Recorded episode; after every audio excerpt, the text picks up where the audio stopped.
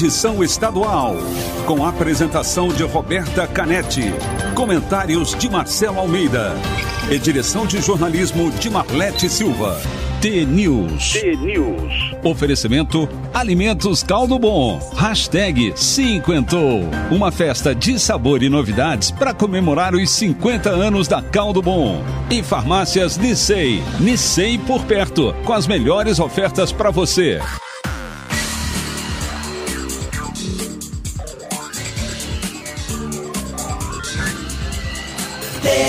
T-News. São 7 horas e 2 minutos. Um bom dia para você que está sintonizado na T, a maior rede de rádios do Paraná. Você acompanha agora a análise do noticiário desta manhã. Participa com a gente da programação pelo WhatsApp, o 41992 770063. Com a transmissão ao vivo aqui pela Rádio T para todo o estado, também em vídeo no YouTube e Facebook. O T-News desta quarta-feira, dia 8 de setembro de 2021, começa já. T-News. 8 de setembro, que é feriado em Curitiba, dia de Nossa Senhora da Luz dos Pinhais, a padroeira da capital. São 7 horas e 2 minutos. Em discurso para apoiadores que se reuniram em manifestação contra o STF ontem na Avenida Paulista e também em Brasília, o presidente Jair Bolsonaro repetiu as ameaças ao Supremo Tribunal Federal e afirmou que não vai cumprir as decisões do ministro Alexandre de Moraes, a quem chamou de canalha. Segundo reportagem da Folha de São Paulo, Bolsonaro reafirmou que as únicas alternativas à vitória dele nas próximas eleições presidenciais são, para ele, a morte ou a prisão. E preso ele nunca vai ser, nas palavras do presidente, que também voltou ontem a criticar o sistema eleitoral brasileiro e a pessoa do presidente do Tribunal Superior Eleitoral, o Luiz Roberto Barroso. Bolsonaro insistiu na questão do voto impresso para a disputa de 2022, apesar da proposta já ter sido votada e derrubada pelo Congresso.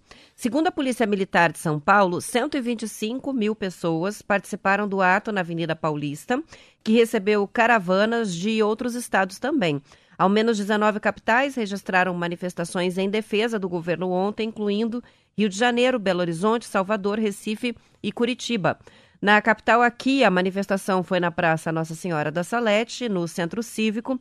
O Bem Paraná registrou que os manifestantes uh, levaram faixas pedindo intervenção militar, abertura de processo contra os ministros do Supremo, além de pedidos de destituição dos ministros do STF e o voto impresso auditável.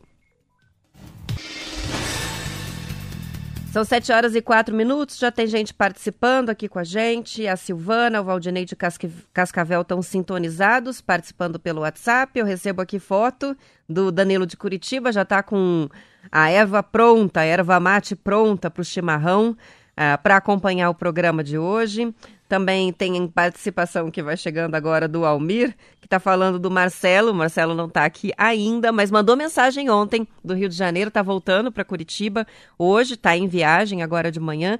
E amanhã, quinta-feira, vai estar tá de volta para o T-News. Marcelo viajou no feriado. Ele disse: Como tá de folga esse Marcelo Almeida? Ele tá mesmo. Também participa com a gente a Neuza. A Neuza que ontem mandou é, fotos da, das orquídeas que floresceram. Pelo jeito são orquídeas aqui, plantas com flores uma flor amarelinha, coisa mais linda. É, participando também, vamos ver quem mais que está aqui. É a Liana que está aqui, a Eliana está conectada. Temos a participação do Marcelo Alves de Ponta Grossa, desejando o suficiente para todos. Quem que está esperando a chuva aqui? É o Almir que está esperando a chuva e a Neuza confirma que são as orquídeas dela, assim, que ela mandou a foto pra gente pelo WhatsApp. A gente está montando uma galeria bem bonita já, antes mesmo da primavera com as flores, muitas fotos que foram enviadas por ouvintes de todo o estado do Paraná com os ipês que estão florescendo, é, ipês brancos, ipês amarelos. Vão mandando pra gente pelo WhatsApp e depois vai tudo para nossas redes sociais. Ainda com relação às manifestações de ontem, representantes dos motoristas profissionais, dos caminhoneiros, foram à justiça contra o presidente Jair Bolsonaro, contra a União e também contra militares governistas, em razão do que eles chamaram de uma prática de atos inconstitucionais, ilícitos e imorais nas manifestações. A gente ouviu aí o Eli e o Nego comentando, né, sobre os protestos de ontem. O Conselho, e como interromperam né, o, o tráfego nas estradas, o Conselho Nacional do Transporte Rodoviário de Cargas, a Frente Parlamentar dos Caminhoneiros e Seletistas e mais dois sindicatos que representam a categoria entraram na justiça com um pedido de indenização de 50 milhões de reais. No documento, as entidades que representam os caminhoneiros questionam as manifestações da, dos organizadores dos protestos feitas nas redes sociais com a promessa de pagamento de todos os custos e despesas para quem participasse desse protesto, dessa greve de caminhoneiros que aconteceria no dia 7 de setembro. Ou seja, os motoristas não gostaram de ver a categoria citada como ponto de partida para essa convocação das manifestações do Dia da Independência.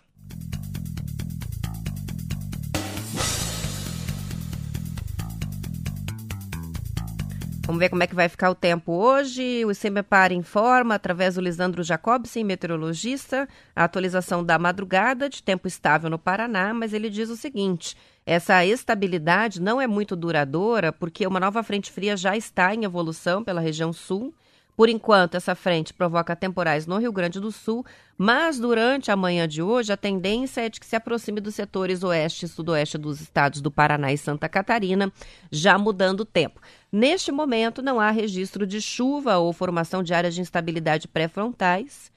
Destaque, segundo o CEMEPAR, para as temperaturas que estão mais elevadas no oeste e noroeste paranaense, com valores acima dos 25 graus em várias cidades, enquanto que entre o Centro-Sul, Campos Gerais e região metropolitana de Curitiba, os termômetros marcam em torno de 15 graus agora de manhã. Temperatura na capital hoje vai a 30 graus à tarde, litoral do estado deve ter máxima menor. Temperatura em Paranaguá fica entre 19 e 23 graus por conta do aumento da nebulosidade. Região sul do estado vai ter mais instabilidade. União da Vitória vai ter temperaturas entre 14 e 28 graus, com pancadas de chuva. Pato Branco, mínima 16, máxima 28 graus. Francisco Beltrão também tempo instável, as temperaturas oscilando entre 16 e 26 graus. A máxima em Foz do Iguaçu, que também tem previsão de chuva para hoje, 27 graus.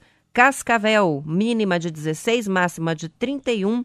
Em Guaíra, a previsão já é de um tempo é, com alguma instabilidade, mas sem chuva. A mínima 18, máxima 31. Campo Mourão, 19 graus de mínima, máxima 34, sol entre nuvens, ainda sem previsão de chuva. O mesmo para Maringá, que tem a temperatura é, máxima de 37 graus para hoje, muito calor também à tarde em Paranavaí, máxima de 20, 38 graus. Apucarana, 36 e Londrina, sol entre nuvens, máxima de 37 graus hoje, de acordo com o CIMEPAR. Para amanhã, o deslocamento da frente fria sobre o estado ainda deve provocar pancadas de chuva que podem vir acompanhadas de descargas atmosféricas, rajadas de vento. Segundo o CEMEPAR, tendência para temperaturas bem mais amenas em grande parte do estado em relação ao dia anterior, mas pouco mais elevadas ainda sobre a faixa, no, faixa norte do estado. Não chega a fazer frio, mas as temperaturas baixam a partir da manhã por conta dessa frente fria que está chegando ao Paraná.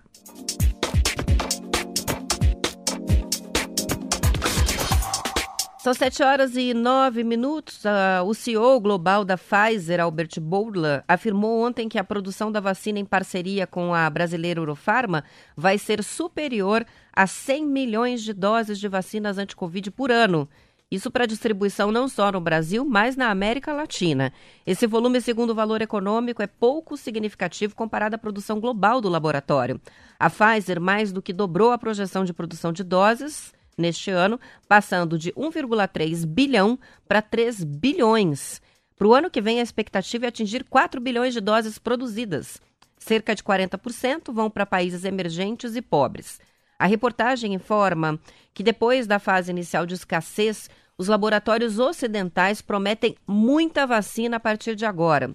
Segundo a Federação Internacional de Fabricantes e associações farmacêuticas, a produção já passou de 7 bilhões de doses neste ano e deve atingir 12 bilhões até o fim de 2021, a metade produzida por laboratórios chineses, segundo a consultoria Airfinity. Para 2022, se não houver nenhum grande gargalo, uma mudança né, na pandemia muito extrema, até junho a produção total de vacinas pode alcançar mais de 24 bilhões, quando o fornecimento de imunizantes vai ultrapassar a demanda global, ou seja, a gente vai ter mais vacina do que demanda no mundo. Mesmo assim, o problema que ainda deve persistir é a questão da desigualdade nessa distribuição de vacinas como que o ponto de partida é o que está acontecendo esse ano, né? Como é que está essa, essa questão, né, a, da, do percentual de vacinação por continente ou por países? Nos países africanos, diz a matéria aqui do valor, a média da população vacinada está só em 6%, pense.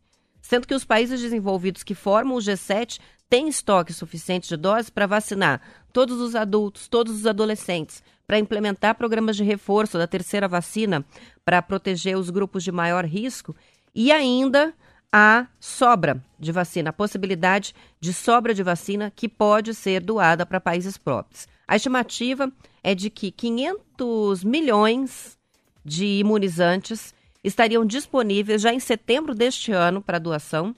No fim do ano, serão 1,2 bilhão de doses excedentes que podem ser doadas e distribuídas para países com falta né, de acesso aos imunizantes, como é o caso dos países africanos. Então tá aí, né? Essa tendência de, que diz o valor econômico para o ano que vem é, de uma produção bem acima é, da demanda, então não teremos essa urgência, essa falta de, de vacinas, porque as vacinas vão contemplar as campanhas em todo o mundo, mas ainda a dificuldade que se enfrenta com relação à distribuição, que não deve ser sanada para o ano que vem.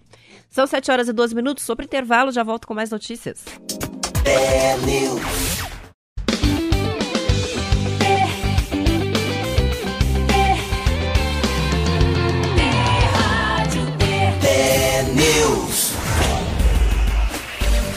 São 7 horas e 18 minutos. Bom dia para o Vilmar. Mandou para a gente uma mensagem. Que Deus abençoe nosso Brasil com a produção no campo e alimento em todas as mesas. A Marielle mandou mensagem dizendo: dia cinzento em Curitiba, está hoje na capital a Marielle, fazendo companhia para a irmã, que passa por um tratamento de saúde. Desejo melhoras aí, que dê tudo certo com o tratamento, Marielle. O Alan chove agora em Santo Antônio do Sudoeste. O Adinaldo de Palmeira mandou foto de rosa, mandou de abóbora, mandou de pé de morango, tá com uma horta linda o Adinaldo em Palmeira. A Rosane, tempo fechado em Capanema, já deu uma garoa leve. O Renê de Diamantino, no Mato Grosso, mandou uma foto do termômetro de rua ontem por lá, marcando 45 graus. Que calor, empresta um pouquinho pra gente aqui. Tem participação do Leandro, Viana de Cambira, mandou foto de um IP branco lindo. Também o Léo de São Luís do Maranhão, que acompanha a transmissão aqui e manda mensagem para a gente pelo WhatsApp. Daqui a pouco eu registro a chamada lá no Facebook, que tem bastante gente participando. Antes vamos passar para o futebol. O Jabati Faceiro, de Ubiratã, tá lembrando que o Coxa ganhou por 4 a 0 ontem. Pois é, foi isso aí mesmo. O Coritiba goleou o Brusque, 4 a 0 no Couto Pereira, 23ª rodada da Série B. Com dois gols em cada tempo, Coxa disparou na liderança do Brasileirão, agora cinco pontos acima do CRB, segundo colocado, que ainda joga na rodada contra o Goiás. Isso lá no sábado. Igor Paixão, Luciano Castan, Léo Gamalho e Matheus Salles marcaram os quatro gols do Coritiba, que volta a campo agora só no dia 17 de setembro, uma sexta-feira às 7 horas da noite contra o Vila Nova, no Couto Pereira. O Brusque também só joga na mesma data, às 4 da tarde, com o Vitória, no Augusto Bauer. Falando aí do Brasileirão Série B. Mais uma vantagem aí do Coxa. Ainda no futebol, o Tribunal de Justiça Desportiva do Paraná negou ontem o pedido do FC Cascavel para adiar a partida contra o Atlético Paranaense pelas semifinais do Campeonato Paranaense. Esse jogo é hoje às 3h20 em Cascavel, com transmissão pela Rede Massa, em TV aberta.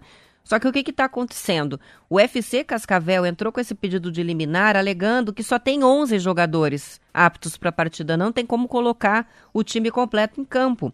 O clube tem 28 jogadores inscritos, mas vários de deles estão indisponíveis. Olha só, quatro foram emprestados a outros clubes, cinco jogadores estão machucados, um voltou para a categoria amadora, um não pode jogar essa partida porque pertence ao Atlético Paranaense, que é o meia João Pedro, e cinco jogadores estão com Covid-19. Há outro que está com uma suspeita de contaminação e o FC Cascavel ainda disse que há a possibilidade dos demais jogadores estarem infectados, porque conviveram com aqueles que testaram positivo. Foi o que aconteceu, por exemplo, com o técnico tcheco. O FC Cascavel havia enviado um ofício primeiro à Federação Paranaense de Futebol pedindo o adiamento dessa partida, mas o pedido foi negado e eles acabaram recorrendo aí à Justiça Desportiva, que também negou o pedido, a partida vai acontecer.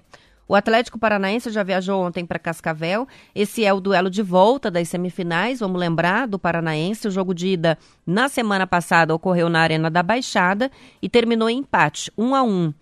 Quem vencer agora enfrenta o Londrina na final do campeonato estadual. As informações que eu li são do portal Bem Paraná. Cada situação do FC Cascavel, né? O time que fez uma boa campanha aí no Paranaense, mas que agora chega nessa partida decisiva sem condições de colocar o time completo em campo. Está totalmente desfalcado o UFC Cascavel. Olha só, o próximo reajuste anual dos planos de saúde vai ser negativo, conforme já anunciado pela Agência Nacional de Saúde Suplementar, a ANS. A queda é de 8,2%, mas muitas pessoas que pagam o plano de saúde individual ficaram sem entender a partir de quando é que esse desconto vai ser aplicado. Por isso, a agência divulgou um comunicado ontem esclarecendo que o desconto nos valores dos planos de saúde é aplicado no aniversário de cada contrato. Caso a pessoa não conheça a data de aniversário do contrato, eu, por exemplo, não faço a menor ideia.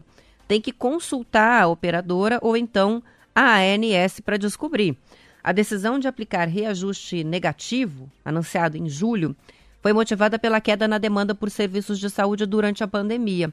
No ano passado, houve uma redução de 25% no número de consultas, de 14,5% nos exames e 15,6% nas internações ou seja, as empresas atenderam menos os clientes.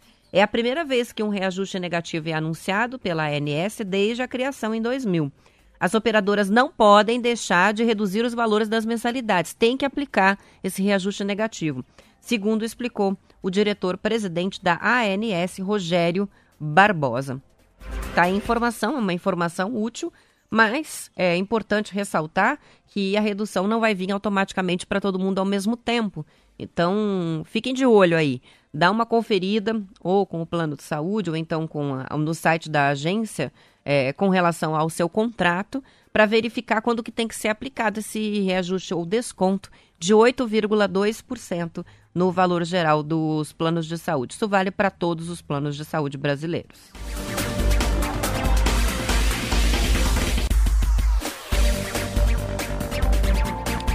7 horas e 24 minutos, uma reportagem do jornal O Globo mostra que o discurso anti-vacina não convenceu os brasileiros, ao contrário do que aconteceu lá nos Estados Unidos.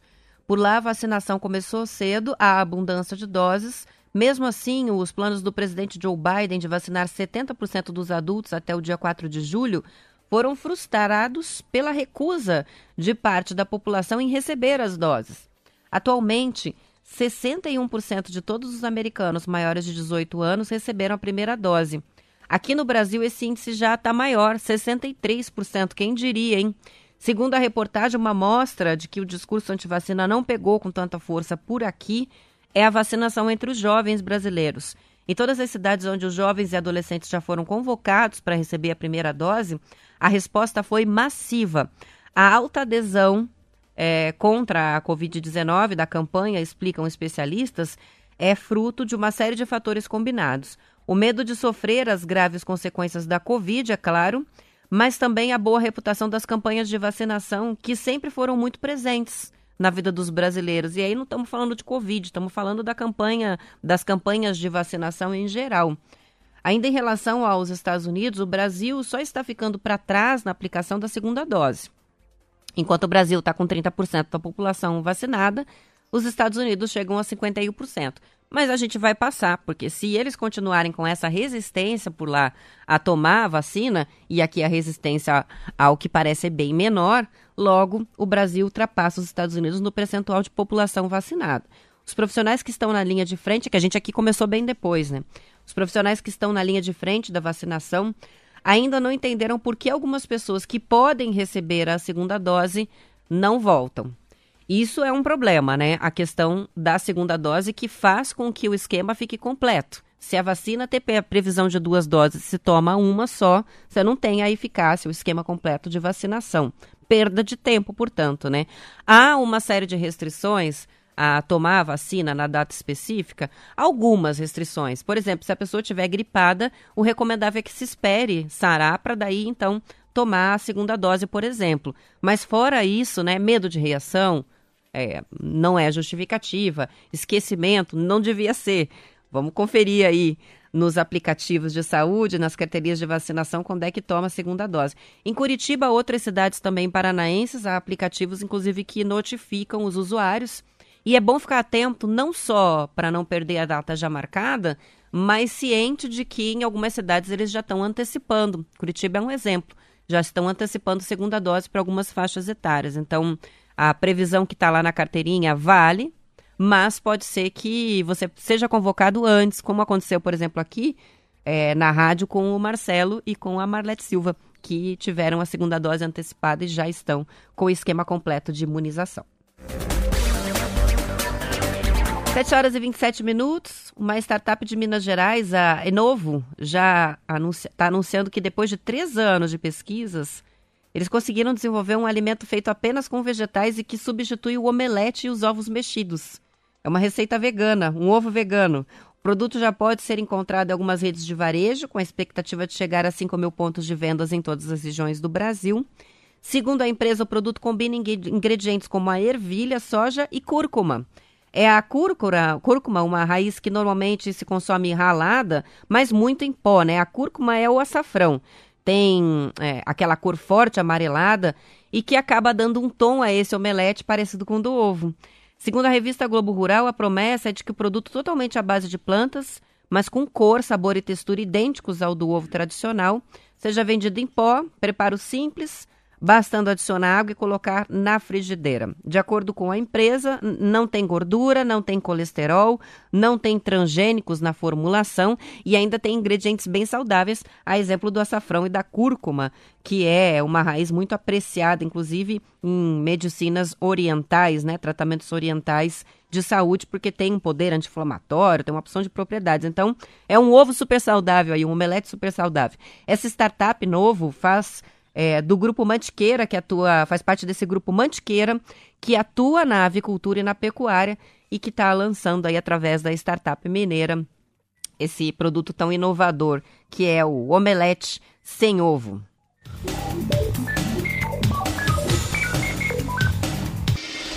Vou terminando por aqui a edição estadual, porque já são 7 horas e 29 minutos. Antes, só registrando mais a participação do Juliano de Guarapuava, que mandou um Videozinho simpático aqui. Não esqueça do sucesso do Zé Gotinha, isso aí, as campanhas de vacinação no Brasil, que sempre deram muito certo e a gente está vendo o resultado agora com a vacinação contra a Covid e a confiança da população né, no processo. Vou terminando por aqui, depois do intervalo continuo na internet, pelo Facebook, pelo YouTube, também aqui pela Rádio T para Curitiba e região metropolitana, nas demais cidades. Agora é o noticiário local. Amanhã eu volto com o Marcelo Almeida e o Marquinhos Souto aqui a partir das sete em ponto. Um ótimo, ótimo dia para você e até lá.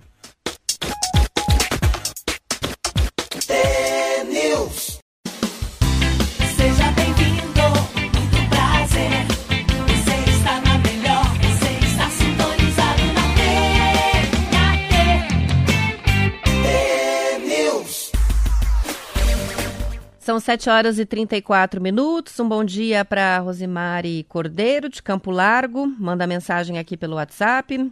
O Joel, sobre a questão do FC Cascavel, diz: Eu deixo agora uma pergunta no ar. Se fosse o Atlético Paranaense que estivesse na situação do Cascavel, o tribunal também seria favorável ou contrário ao pedido de.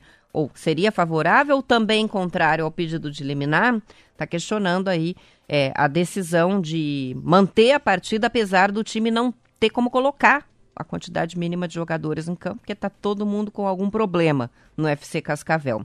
Participações pelo Facebook, o Edvilson de Campo Mourão está com a gente, Maria Inês, o Giovanni de Maringá, a Jane Letícia, que é de Curitiba, fez aniversário nessa semana, a Chiquinha de Campo Mourão, um bom dia para o Alexandre, Eliane de Mauá da Serra, o Renato, a Mauri, a Umbelina de Campo Mourão, João Felipe, Vanderson, o Maurílio, conectado lá Engenheiro Beltrão, o Elton Luiz, o Marcos Roberto, que é de Centenário do Sul, no Paraná, tantos outros ouvintes participando pelo Facebook do TNews e também pelo Facebook da Rádio T, que tem a transmissão em vídeo ao vivo. Tem no chat também do YouTube participações, a Marielle que está com a gente, também o Sérgio Batista, a Laura, o Geraldo, todo mundo comentando ali no chat. São vários canais aí para acompanhar a transmissão também em vídeo do TNews.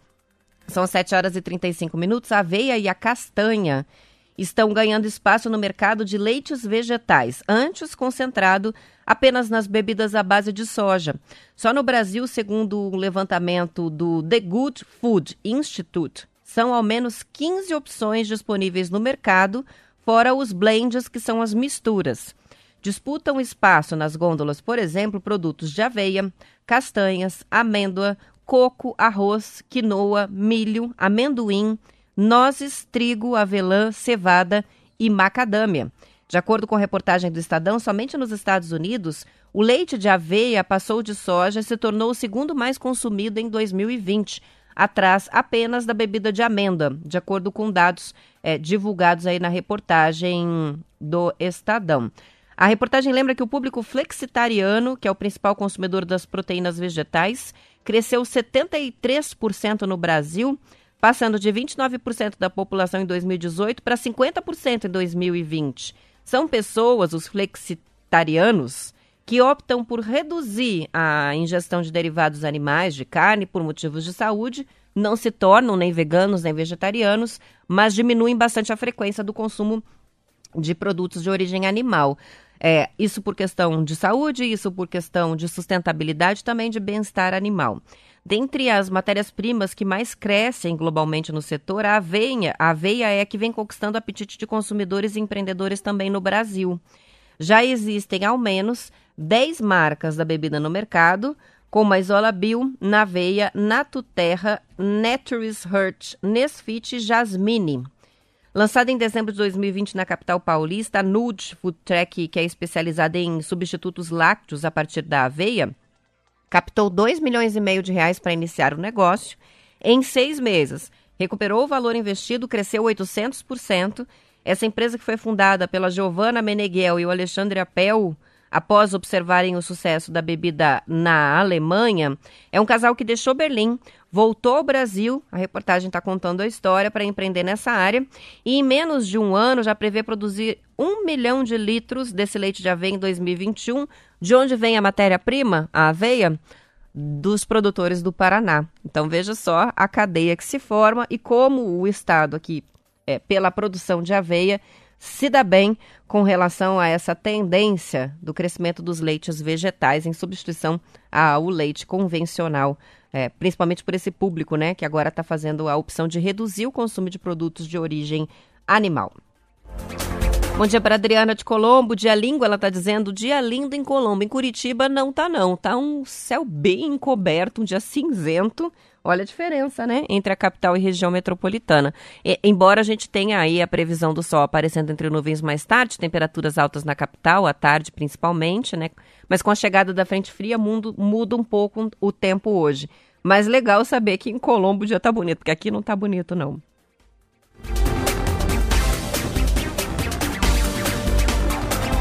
7 horas e 39 minutos, uma fintech brasileira criou uma linha de financiamento de projetos de energia solar para pequenos agricultores, pecuaristas e outros empreendedores do agronegócio.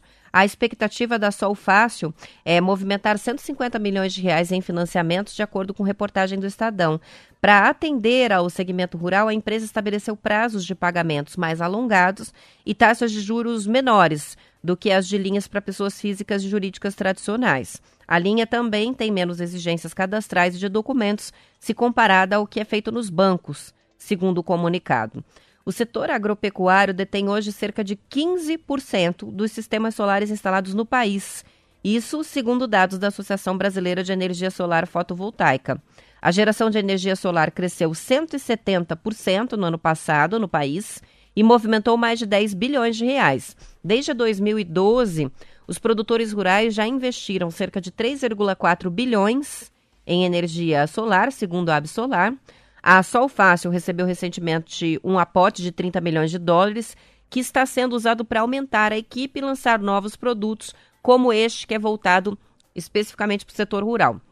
A empresa deve financiar cerca de um bilhão de reais em novos projetos neste ano ainda. E para o ano que vem, a estimativa é de 2,5 bilhões de reais. Com o avanço da vacinação no Brasil, está aumentando a flexibilização de alguns países aos visitantes daqui, dos visitantes brasileiros. A partir de um levantamento divulgado pelo Ministério das Relações Exteriores, a Agência Brasil fez um mapeamento de quais nações já aceitam os turistas brasileiros por continente. Na África, a África do Sul está exigindo RT-PCR até 72 horas antes da viagem além de uma declaração eletrônica assinada. Na Europa, a Alemanha classifica o Brasil como zona variante. Quem esteve nos últimos 10 dias em países nesse grupo deve apresentar teste negativo, independentemente da pessoa ter se vacinado. Em geral, é exigida uma quarentena de 14 dias, que pode ser flexibilizada no caso de vacinação de marcas reconhecidas pelo país. A França está demandando comprovação da conclusão do ciclo vacinal com imunizante autorizado pela autoridade europeia. Quais são? Pfizer, Moderna, AstraZeneca e Janssen. Também estão exigindo na França a declaração de que a pessoa não tem os sintomas da Covid. Nas Américas, parte dos países fechou a fronteira com o Brasil, com a Bolívia e o Uruguai. O Equador exige o exame PCR feito pelo menos 72 horas antes da viagem. No caso do Chile, é preciso fazer solicitação à embaixada. O turista que recebe a autorização fica de quarentena 10 dias. A Colômbia não tem mais vedações à entrada de turistas nem exige exame negativo. Para entrar nos Estados Unidos é necessário mostrar o exame negativo para Covid. No Canadá está proibida em geral a entrada de passageiros, com algumas exceções. Olha a diferença né, entre um país e outro. Na Ásia, a China estabeleceu restrições e número de viagens internacionais e de locais onde os voos possam pousar, em cidades com capacidade de verificação sanitária dos passageiros. Então, é seletivo. Até entra estrangeiro, mas não por todas as portas. Só podem entrar no país chineses e pessoas com visto válido após março de 2020. Quem estiver nessas situações ainda precisa ter um código de saúde a partir de determinadas exigências, como teste PCR 48 horas antes da viagem, feito em laboratórios credenciados. Para entrar na Coreia do Sul, é preciso apresentar o teste, 72 horas. A Índia não está autorizando vistos. Para passageiros brasileiros, é preciso preencher formulário com resultado negativo do exame também, além de fazer um novo exame lá na chegada. Por fim, na Oceania, a Austrália está permitindo a entrada de cidadãos do país, residentes permanentes, familiares de australianos e quem saiu da Nova Zelândia e ficou no país por pelo menos 14 dia, dias. As informações tão, estão publicadas na Agência Brasil.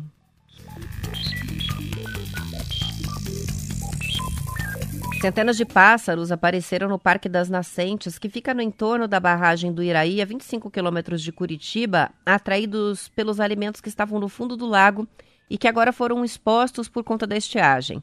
Nessas áreas que surgiram quando o nível da água baixou, há lodo e sedimentos onde vivem organismos como os moluscos, crustáceos e também invertebrados, importantes na cadeia alimentar das aves. Bandos de garças brancas têm surgido em revoadas nos fins de tarde. E segundo a bióloga da Sanepar, Ana Cristina do Rego Barros, são aves que vivem em um ninhal com mais de 70 indivíduos. A especialista conseguiu identificar outras espécies de pássaros, algumas não tão comuns de serem vistas, como a garça moura, tapicuru, pernilongo, pica-pau do campo, carão, gavião carcará e maçarico.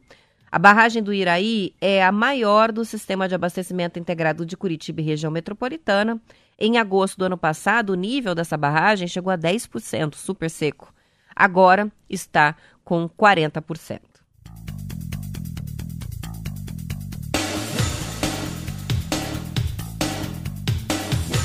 Plínio está participando pra gente, com a gente aqui dizendo o seguinte: flexitarianos, gostei da palavra e da ideia, sem saber que a palavra existia.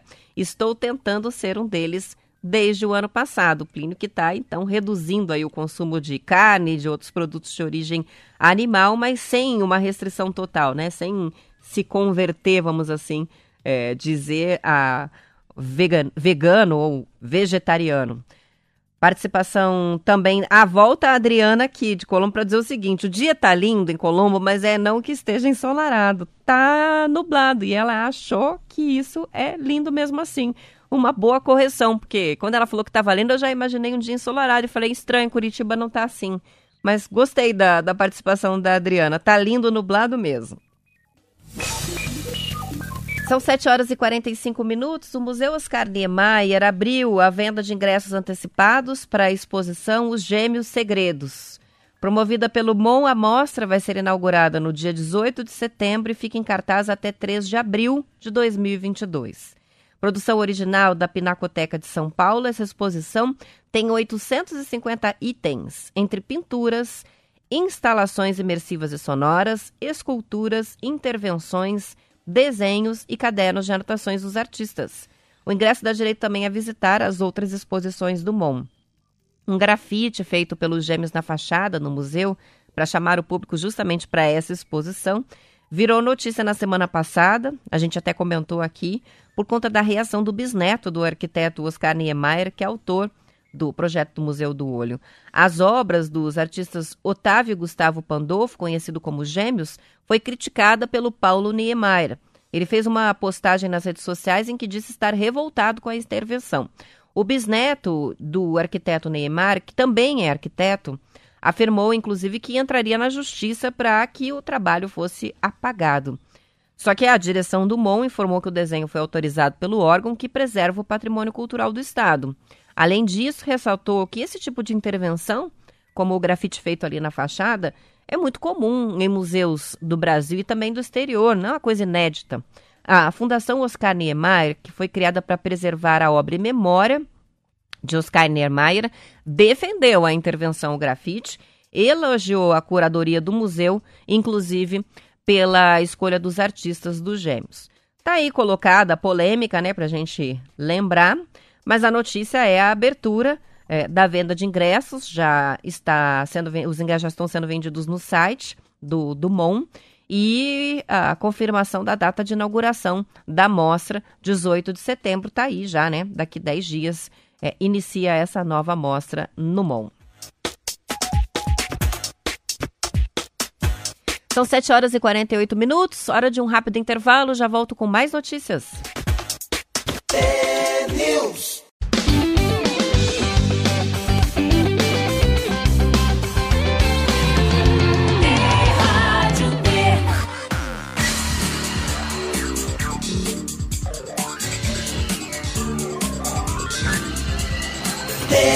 News. São 7 horas e 49 minutos. Bom dia para o Celso, que participa por aqui. Ótima semana, ele diz para você, no caso eu, e o cabeludo. o Celso, que é de quatro barras. Amanhã o Marcelo está de volta. Maria Ilse está com a gente também. A Andréia de Ubiratã, acompanhando a transmissão pela internet, pelo Facebook da Rádio T. São 7 horas e 50 minutos. Quase 200 animais marinhos foram encontrados mortos nas praias do litoral do Paraná desde a última sexta-feira, de acordo com o Laboratório de Ecologia e Conservação da UFPR.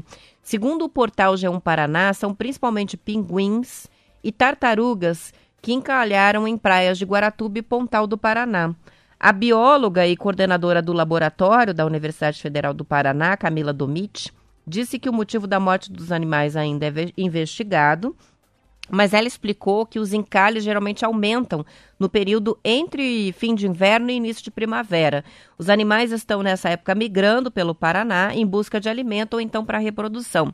A diferença, explicou a pesquisadora, é que desta vez eles estão passando mais perto da costa, o que pode influenciar o aumento aí do encalhe.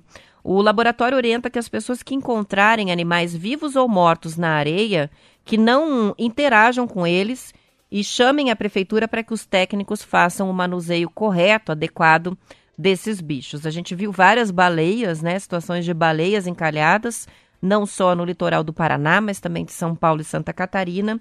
Mas esse número assusta. 200 casos de animais marinhos encontrados mortos só num fim de semana aí no feriado chama bastante atenção. A pesquisadora até citou a questão de ventos e de outros fatores que podem estar influenciando a segurança desses animais. Mas, enfim, estão investigando ainda o que é que está acontecendo, mas o fato que está acontecendo e fica aí a orientação. Se encontrar um pinguim, ainda que ele esteja vivo, se debatendo, chama a autoridade, não mexe no, no, animal, porque há todo um protocolo né, de manuseio desses animais, inclusive quando há chances aí de, de salvar, eles são levados para esse laboratório, para esse Centro de Estudos do Mar da Universidade Federal do Paraná, que fica ali em Pontal do Sul, é, e tratados. É, visitantes, inclusive, se chegam ali no Centro de Estudo do Mar, conseguem ver, é, muitas vezes eles deixam no tanque ali é, para você visitar e, e, acompanhar esse trabalho com os bichinhos que estão em recuperação. É bem comum chegar lá e ter pinguim no aquário se recuperando depois do resgate feito no, no litoral do estado.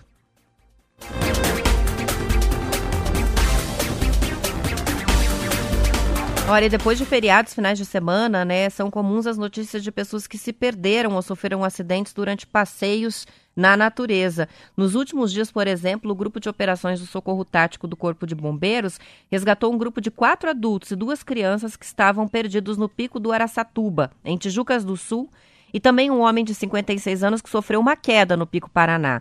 Na Lapa, uma mulher de 29 anos foi socorrida depois de cair de uma cachoeira de 4 metros de altura e ela sofreu uma lesão na região lombar. Nos três casos, foi necessário o uso de helicóptero por resgate.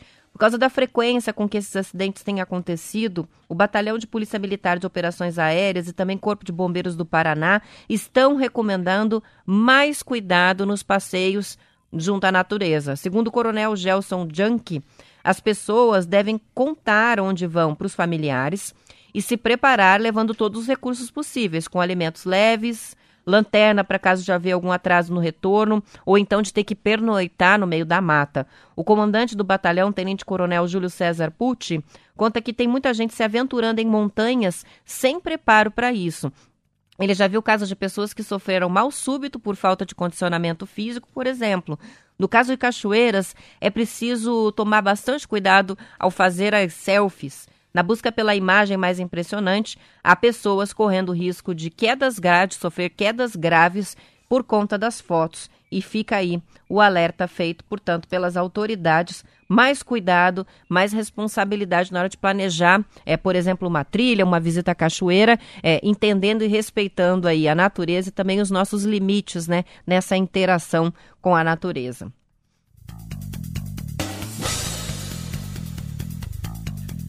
Principais clientes cativos da indústria automobilística, as locadoras que compram carros direto da fábrica por conta dos descontos começaram a buscar alternativas de fornecimento. Estão recorrendo às concessionárias e até ao mercado de modelos usados para renovar as frotas. Por quê? De acordo com reportagem do Estadão, faltam produtos nas empresas por causa da redução de entregas pelas fabricantes, por conta das dificuldades na produção e falta de semicondutores.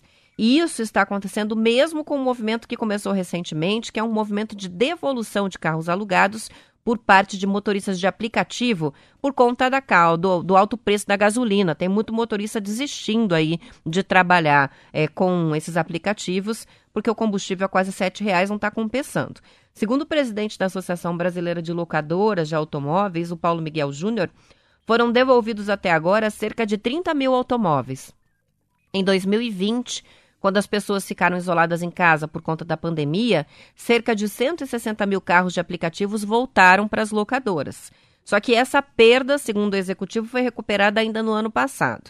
Com a queda drástica nas entregas a partir do primeiro trimestre deste ano, as locadoras que nos últimos cinco anos têm ficado com 20% em média do total de automóveis e comerciais leves vendidos no país, viram essa participação cair para 15% já do de 1,3 milhão de automóveis e comerciais leves vendidos até agosto, quase 200 mil foram parar no mercado de locação. E esse é um cálculo feito com base nos dados da Federação Nacional de Distribuição de Veículos Automotores. O recuo na fatia das vendas ocorre no momento em que a mais nova modalidade de aluguel por assinatura, o Marcelo sempre fala aqui sobre isso, né, com prazo de até três anos, tem crescido no Brasil, assim como a terceirização de frotas das empresas que estão vendo mais vantagem em alugar os carros do que comprar os veículos. A associação, que representa 11 mil locadoras no país, informou que há filas de espera para o aluguel de assinaturas e frotas, nas concessionárias também há filas e se houvesse oferta, a Fenabrave calcula que as vendas no varejo seriam de 15 a 20% superiores em relação aos números atuais.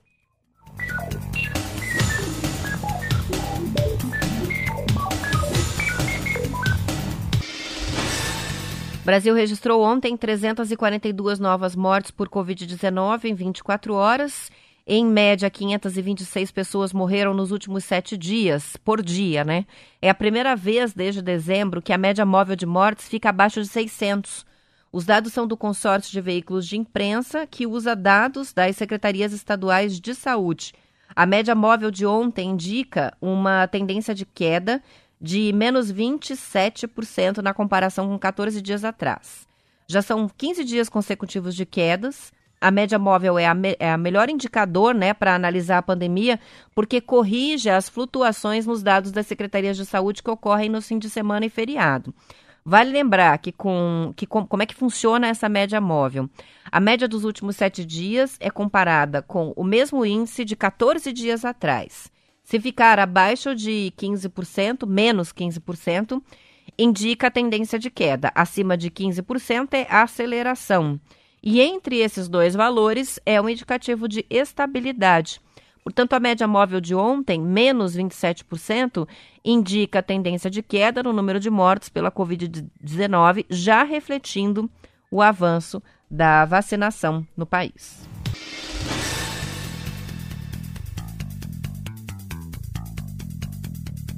Curitiba ontem não divulgou né, os dados de 24 horas da Covid, está com a, por causa do feriado prolongado, lembrando que hoje também é feriado na capital, dia da padroeira.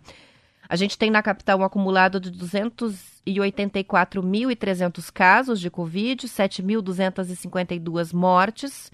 Ah, estamos com 7.424 casos ativos na cidade. Ainda é um volume alto, a gente tem a comparação do dia 5 de agosto, a cidade tinha 5.798 casos ativos, agora tem 7.424. Como é que está a ocupação dos leitos? A taxa de ocupação dos leitos de UTI SUS exclusivos para Covid está em 66% na cidade. Temos um balanço de vacinação que indica 92% dos curitibanos com mais de 18 anos vacinados, segunda dose ou dose única, 40% dos curitibanos com mais de 18 anos. Campanha de vacinação da prefeitura ainda está em atualização, segundas doses, é, gestantes, é, a, mas a gente está aí na expectativa do anúncio do início da vacinação dos adolescentes em Curitiba, porque a capital está completando aí a vacinação dos adultos e deve anunciar nos próximos dias como que será a vacinação dos adolescentes na capital. Só para a gente fechar, então, Paraná ontem 1.604 casos, 34 mortes. 960 pacientes estão internados com diagnóstico confirmado em todo o estado. Brasil, 342 mortes em 24 horas, 13.645 novos casos. Pontualmente 8 horas, Tem termina por aqui. Amanhã eu e Marcelo Almeida voltamos às 7 horas em ponto com mais notícias. Participem, fiquem com a gente nas redes sociais e amanhã a gente espera por vocês aqui.